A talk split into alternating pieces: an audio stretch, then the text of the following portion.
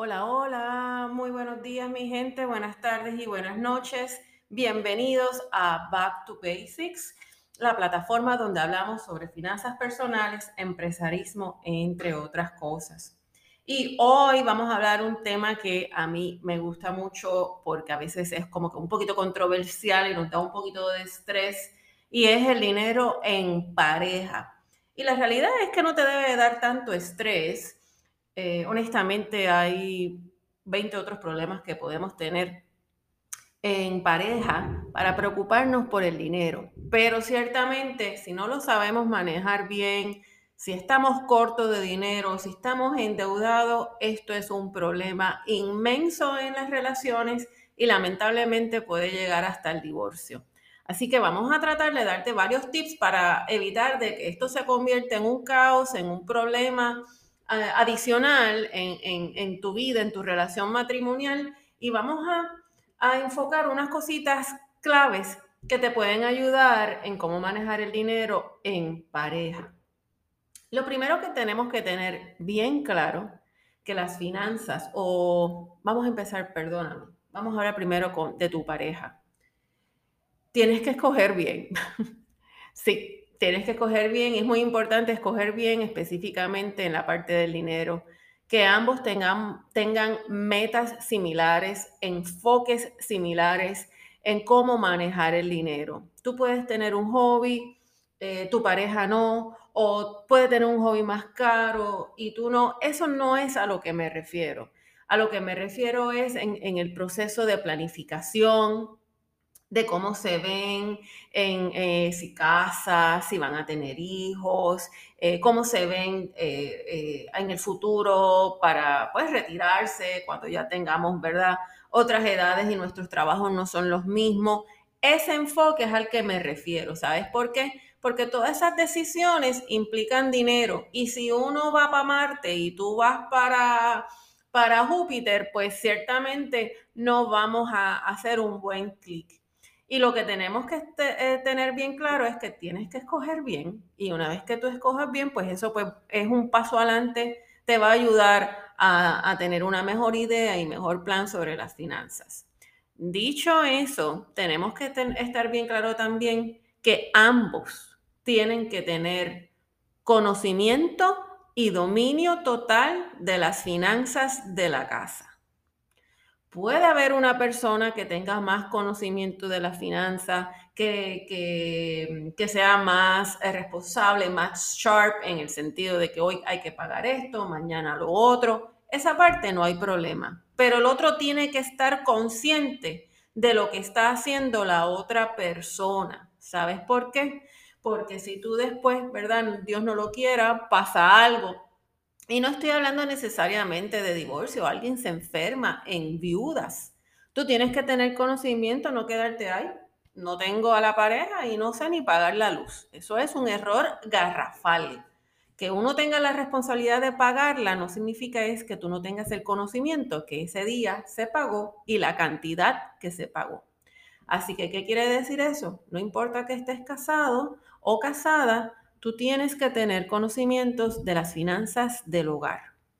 Tenemos que estar claros que antes de, los hobbies de cada uno, de cada plan que tengamos, tenemos que tener claro que primero tenemos que tener un pote en común.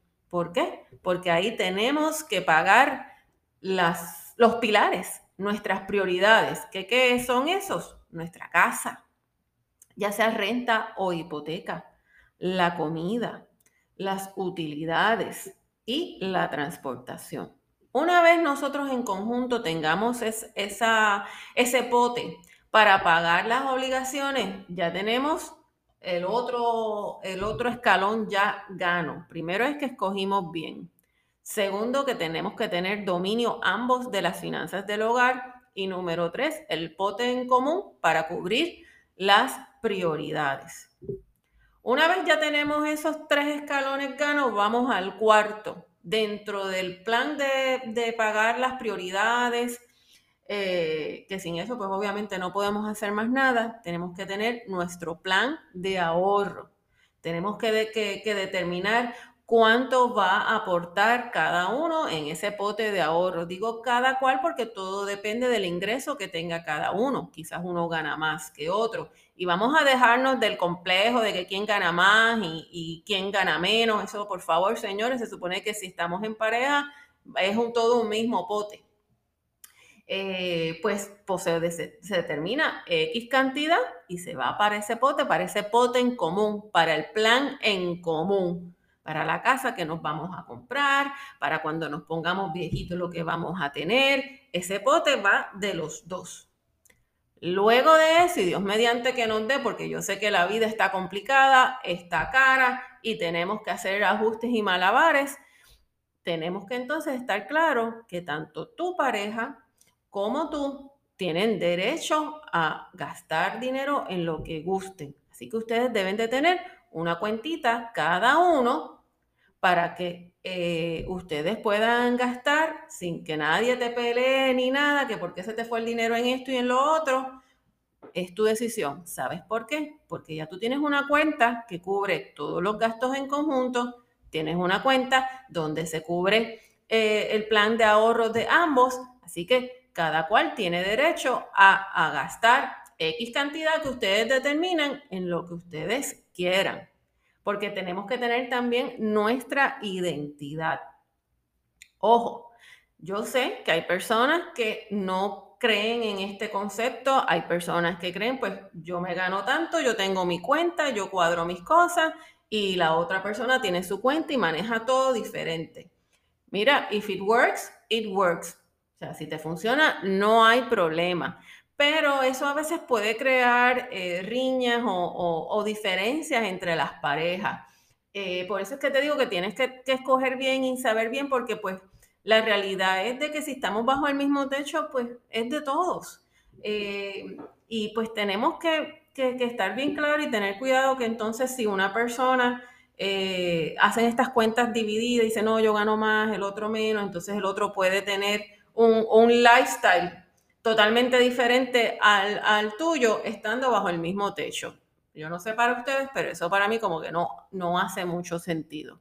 Así que en mi opinión, yo entiendo que debes de tener este mínimo eh, cuatro cuentas, la de, la de uno como, como familia para cubrir los pilares, las prioridades, uno de ahorro, y las otras cuentas independientes para cada uno, para pues cada cual darse los gustitos. Hay otros que honestamente, mi gente, lo que tienen es una completa en conjunto y manejan todo desde ahí. Aquí, como siempre he dicho, las finanzas personales son eso, personales. Y tú tienes que buscar la que mejor vaya con contigo, con tu pareja. Pero, pues obviamente te recomendamos tener estas cuatro cuentas y de esta forma, porque así hay un flujo eh, mejor del dinero y al final del día tú mantienes tu independencia dentro de tu relación, porque no importa que estemos casados, eh, tú tienes que tener control de tus finanzas y conocimiento de tus finanzas, ¿ok? Así que nada, un, un recap, escoge bien, esa es prioridad escoge bien. Mantén control de tus finanzas, no importa quién es responsable de pagar, tú tienes que saber qué pagó, cuántos balances, etc. Número tres, recuerda que tenemos que tener prioridad, pagar nuestras, ah, nuestros pilares.